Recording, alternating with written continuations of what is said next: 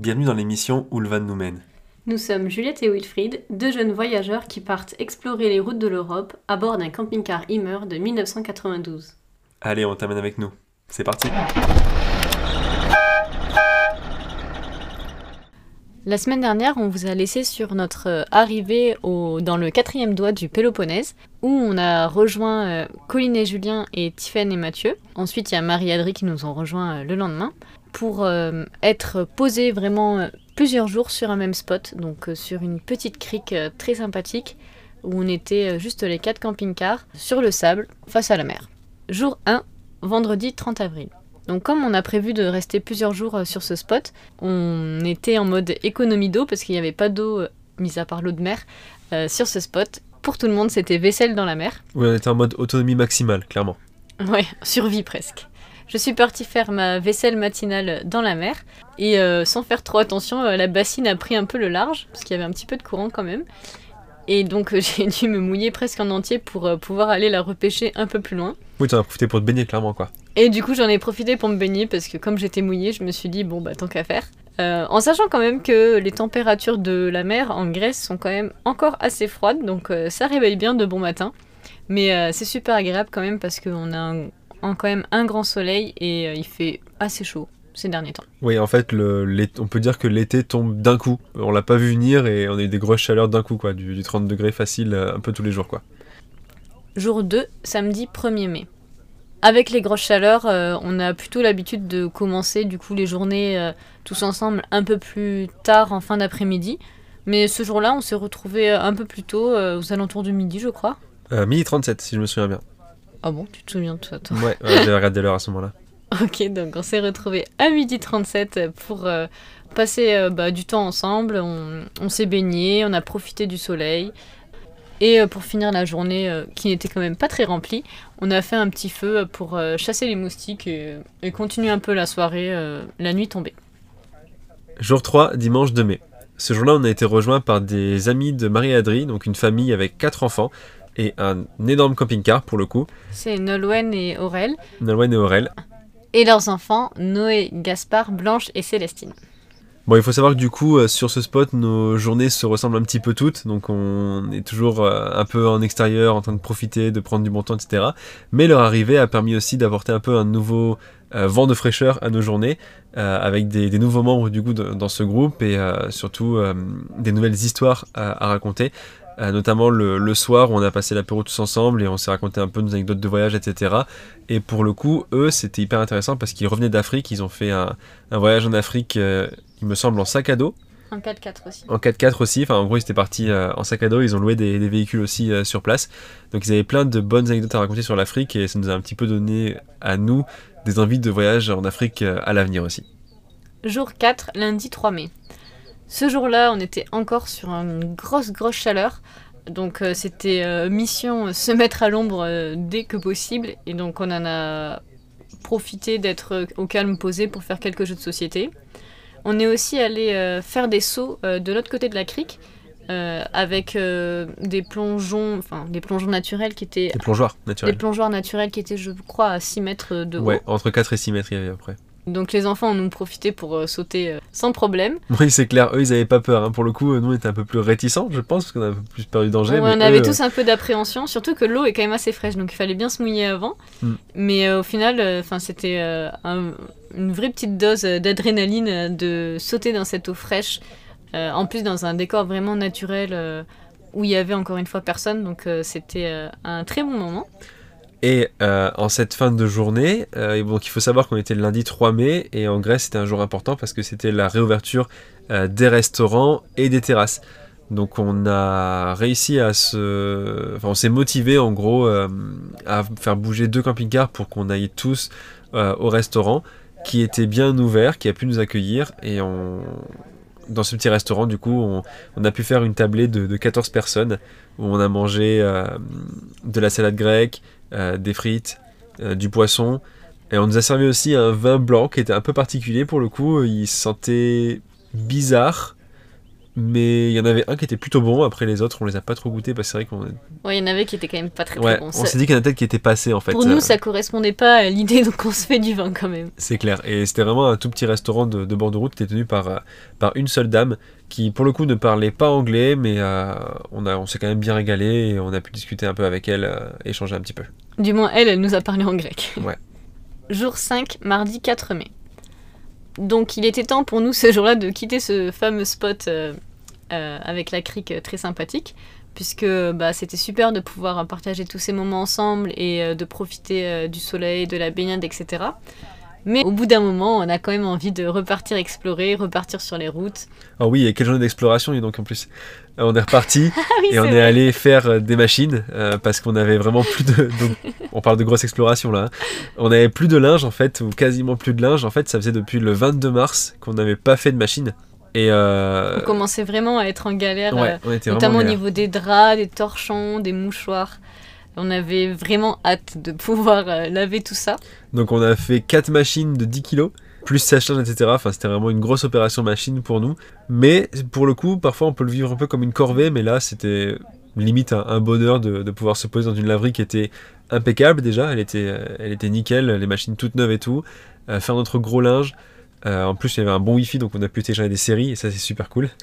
Euh, on a aussi pu manger un bon burger végé dans un petit village, euh, dans le petit village en fait sur le port à côté.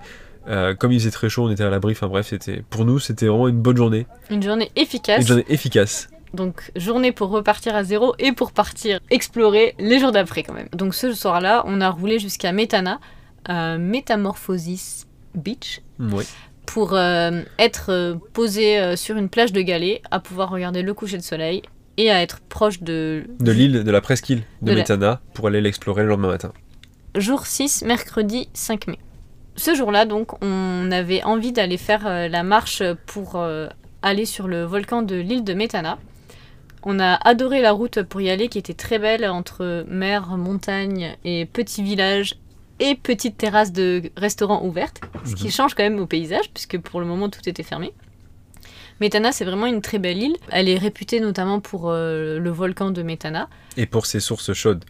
et pour ses sources chaudes. Pour ces sources chaudes, du coup, euh, que l'on n'a pas faites parce qu'il faisait encore euh, des grosses chaleurs. Et c'est vrai que se baigner dans des eaux qui font presque 40 degrés quand il fait 30 degrés déjà à l'extérieur, c'est un peu étouffant. Et nous, c'était pas ce dont on avait envie là actuellement. Donc on a passé notre chemin pour les sources chaudes. Par, Par contre, la marche pour le volcan, donc la marche qui faisait bon seulement un kilomètre, mais qui était très agréable parce qu'elle était à l'ombre des pins. On avait une odeur un peu des Landes, cette odeur de pin qui est particulière et qu'on n'avait pas sentie depuis longtemps. Et en fait, le chemin euh, se fait sous une ancienne coulée de lave. Donc c'est un volcan qui euh, n'est pas en éruption depuis euh, le 3e siècle avant Jésus-Christ. ouais, ça c'était en, en 230 avant Jésus-Christ, c'était la dernière éruption de, de ce volcan. Ouais. Mais par contre, il est toujours en activité. Ce volcan, il est situé sur l'arc volcanique de la mer Égée. Donc on voit la mer euh, quand on est euh, en haut du volcan. La marche monte euh, jusqu'en haut du volcan, mais en haut entre guillemets, puisqu'en fait quand on arrive au sommet, on arrive à une brèche, et en fait le volcan est dessous, donc on peut se faufiler dans la brèche pour escalader un peu et descendre, mais Mhm. malheureusement on voit pas de lave, ou heureusement d'ailleurs.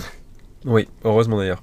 Et la marche pour aller jusqu'en haut du volcan est vraiment magnifique parce qu'en fait, on, a du coup vue sur la mer, mais surtout on, passe euh, entre les pins, il y a de la végétation assez luxuriante parce que le sol est très riche du coup, vu que c'est un sol volcanique, et on est dans cette coulée de lave du coup qui était assez incroyable. Et euh, donc on a fait des, des super images au drone, enfin on, Oui. on a profité pour vraiment euh, faire plein d'images. Et au moment de repartir en fait du haut du volcan, on a entendu des, des bruits euh, de personnes qui marchaient et tout ça, qui arrivaient en bas, qui parlaient un peu fort et tout. Et c'était Marie et Adri, ainsi que, que Aurel, Nolwenn et, et leurs enfants qui, qui arrivaient aussi sur, sur cette marche. Donc on s'est retrouvés par hasard aussi en haut de ce volcan. Et ensuite, donc, on est allé euh, se mettre à l'ombre dans le port de Metana pour être euh, à l'ombre pendant les heures euh, chaudes de la journée. On C'était assez tranquille, il y avait juste quelques oies sur le port et même pas des pêcheurs en fait, Mm. vu que c'était déjà trop tard pour eux. Et ensuite, on a repris la route pour aller jusqu'à Épidore. En arrivant sur le spot d'Épidore, qui était quand même un spot assez perdu, on arrive et on voit Tiffen et Mathieu garés là, donc encore une fois par hasard. Qui eux aussi avaient envie de visiter Épidore tôt le lendemain matin. Jour 7, jeudi 6 mai. Donc ce matin-là, on s'est levé de bonne heure et de bonne humeur.